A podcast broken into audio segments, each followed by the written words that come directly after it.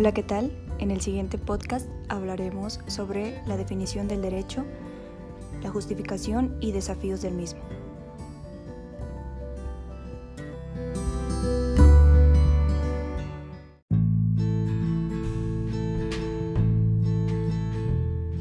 Bueno, principalmente para definir el derecho debemos considerar que su creación obedece a la necesidad de regular las conductas contrarias a la razón.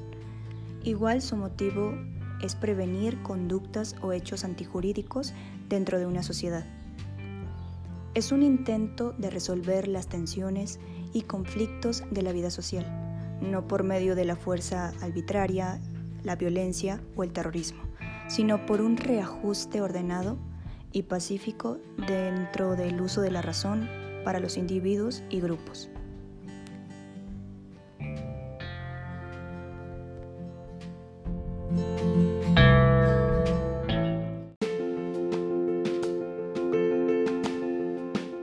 Sabido lo anterior, podemos definir que el derecho es un conjunto de principios y normas generalmente inspirados en las ideas de justicia y orden, que regulan las relaciones humanas en toda sociedad y cuya observancia es impuesta de forma cognitiva por parte de un poder público.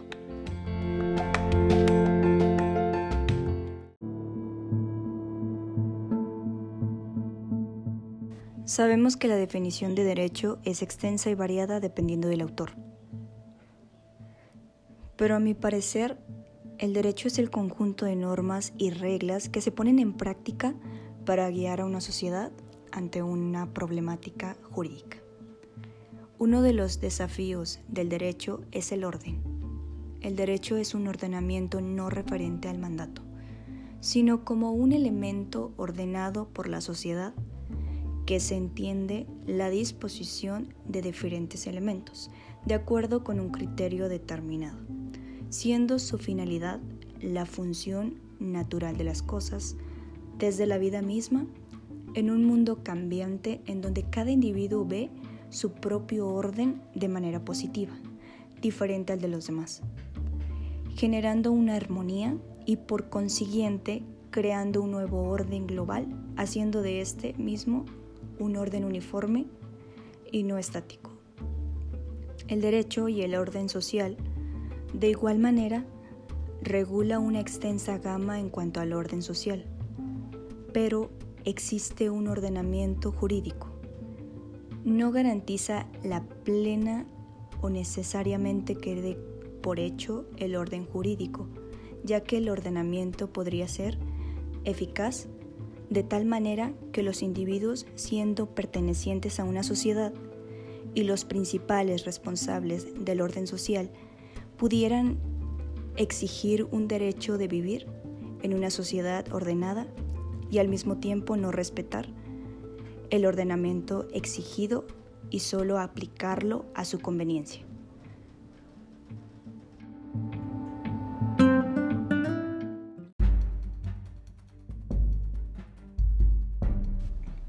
El orden jurídico se refiere al conjunto de sistemas de normas observadas por los miembros de la sociedad. Su validez depende de las reglas de conducta que lo constituye. Vale mientras sus principios, leyes y referentes fuentes del derecho ofrezcan garantías generales a las personas en sus relaciones públicas. Las normas jurídicas son reglamentaciones que deben ser respetadas.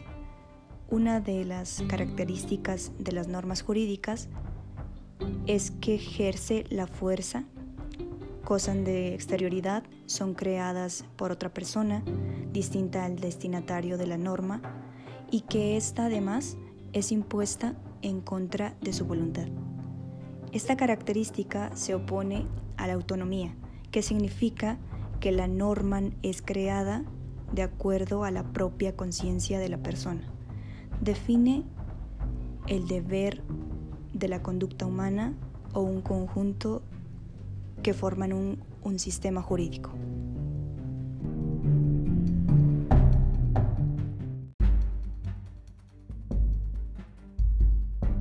Por otra parte, el tema de la globalización es un tema que ha causado gran controversia hoy en día en el derecho, es un tema que de cierta manera se ha convertido en un desafío Las teorías fundamentales del derecho, así como las diversas corrientes del pensamiento contemporáneo, han causado una gran discusión hoy en día, sobre todo por los grandes fenómenos.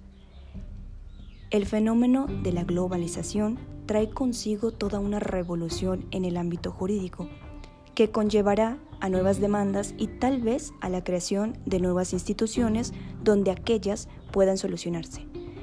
Algunos autores han adoptado un enfoque sistemático y cibernético a los fenómenos jurídicos. Helder, en uno de sus libros, menciona la siguiente. Parece que el Estado-Nación se ha tornado muy pequeño para proteger a sus ciudadanos de los impactos externos, pero a la vez muy grande para entender las necesidades concretas de sus habitantes. Las teorías al respecto no solamente ha señalado el resurgimiento de un nuevo localismo en lo global, sino además están los planteamientos sobre la supernalización de los problemas y las políticas públicas y el surgimiento de nuevos centros de poder globalizado que desafían los tradicionales conceptos de soberanía y autodeterminación dados como un presupuesto para los gobernantes nacionales. Es así como concluimos este podcast.